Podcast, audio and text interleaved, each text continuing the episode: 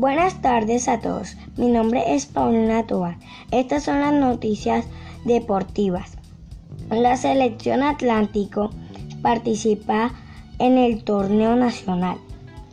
El viernes 30 de julio del 2021 empezará a rodar el balón en la ciudad de Bogotá con las participantes del fútbol femenino competencia que se realizará con 10 equipos nacionales de Colombia.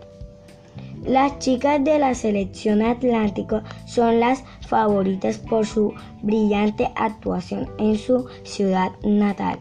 El próximo 30 de julio se enfrentarán a la selección de Antioquia a las 6 pm.